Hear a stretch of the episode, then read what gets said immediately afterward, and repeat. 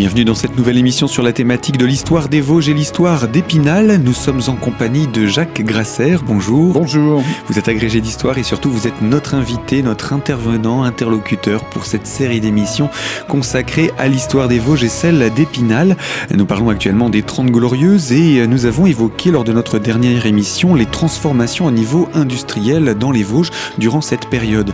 Alors si ces transformations ont des avantages, on imagine que cela peut aussi avoir un impact sur les autres euh, modèles économiques qui existaient auparavant et donc sur des, des, des, des méthodes de, euh, je ne sais, de transport ou de technologie qui n'existent plus, du moins qui sont devenues obsolètes du fait de ce développement.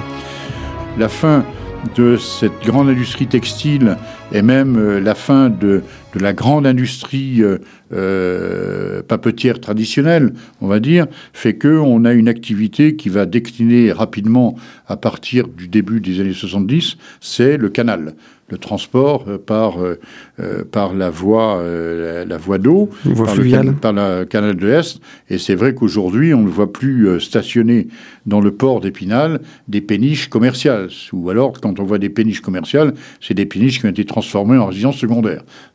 Mais ce ne sont plus des péniches qui transportent des, marchandises, ce qui n'était pas le cas encore à la fin des années 60, début des années 70, puisque je rappelle que au début des années 70, le port d'Épinal, qui est géré par la Chambre de commerce, voyait encore un trafic annuel aux alentours entre 70 000 et 80 000 tonnes par an.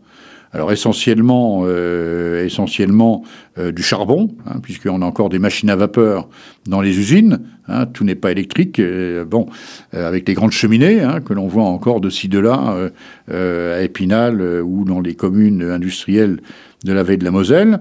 Euh, donc le charbon, euh, qui vient directement des houillères du bassin de Lorraine, hein, euh, donc du nord de la Lorraine.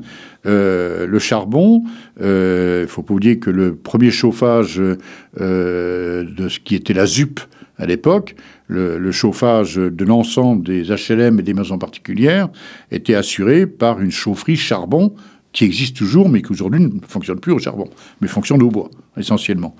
Donc au-dessus du cimetière Saint-Michel. Euh, deuxième marchandise importante arrivant, bah, c'est la pâte à papier pour les, papeteries euh, du secteur euh, d'Épinal.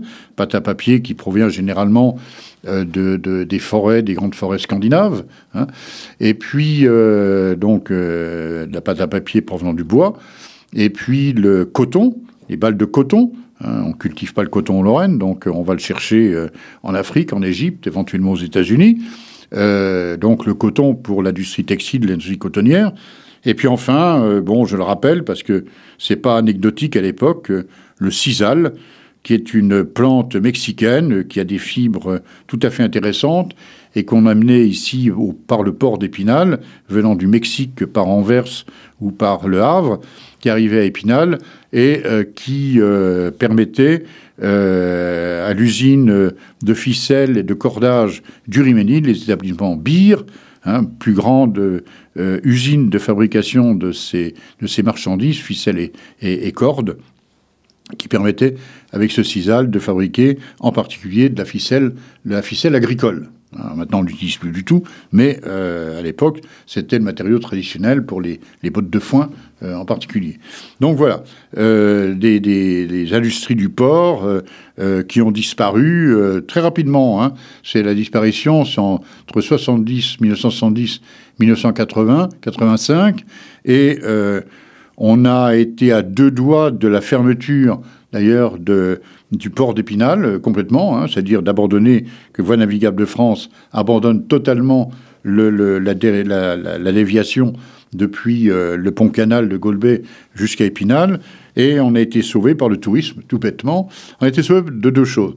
On a été sauvé par le tourisme parce que c'est le début des années 80 du tourisme fluvial, en particulier tous les gens qui viennent euh, d'Allemagne, du Benelux, de Scandinavie, et qui vont vers le Midi et qui font escale éventuellement à Épinal, puisque entre Nancy euh, et la Saône, euh, la Saône, bah, c'est la seule ville finalement où ils peuvent éventuellement se, ravitailler euh, facilement.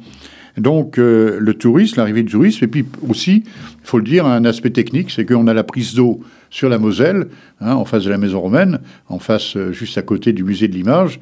la prise d'eau qui permet de d'amener de l'eau jusqu'aux écluses de Golbet-Chavelot, hein, donc en, en direction en direction de la vallée de la Moselle, hein, au nord, au nord d'Épinal. Et donc, ça permet effectivement d'amener de l'eau, d'amener de l'eau jusque là.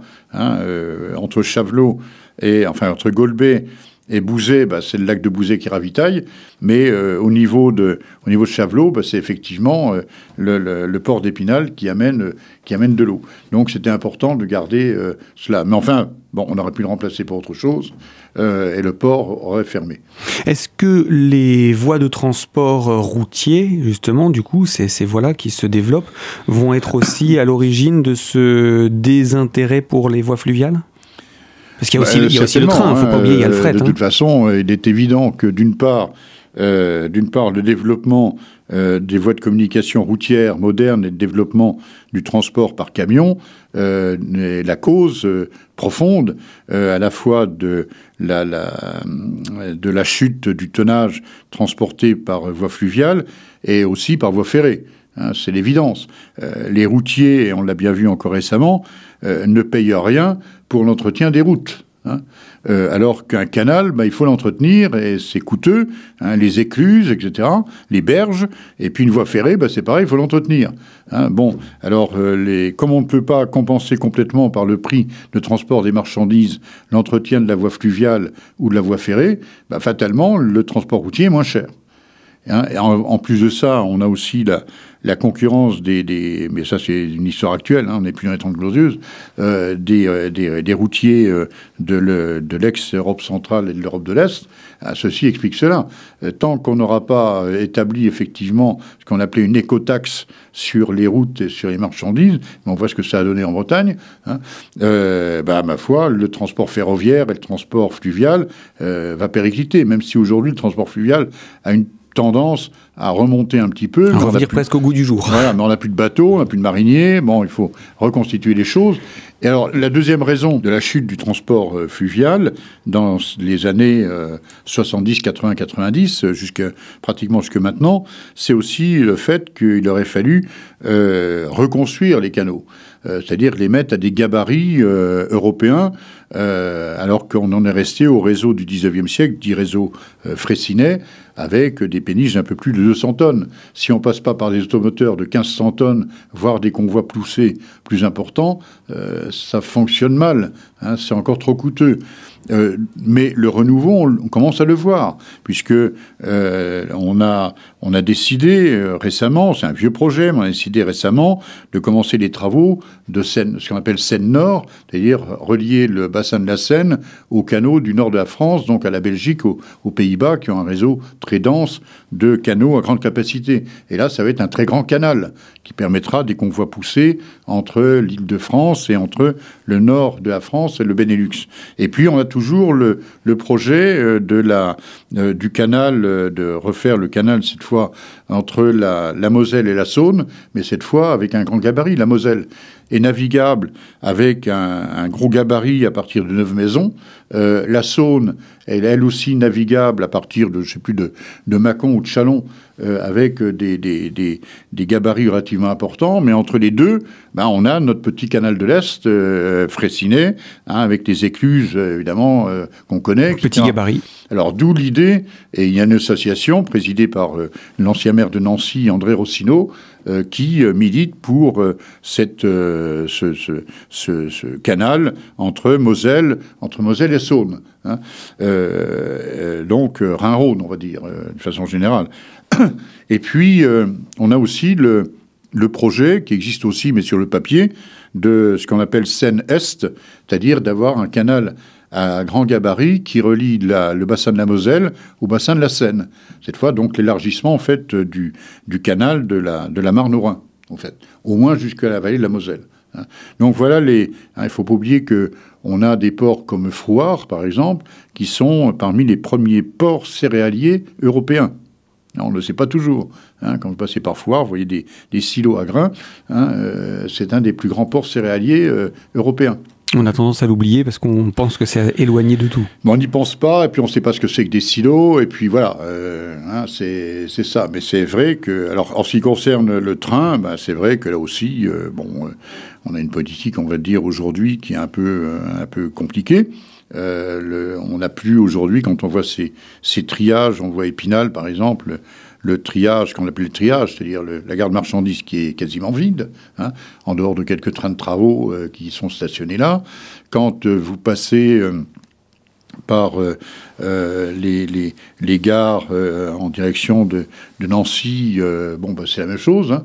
vous avez des grands triages qui sont quasiment, quasiment vides. Hein. Pensez, à, pensez à Jarville, etc. Enfin, voilà.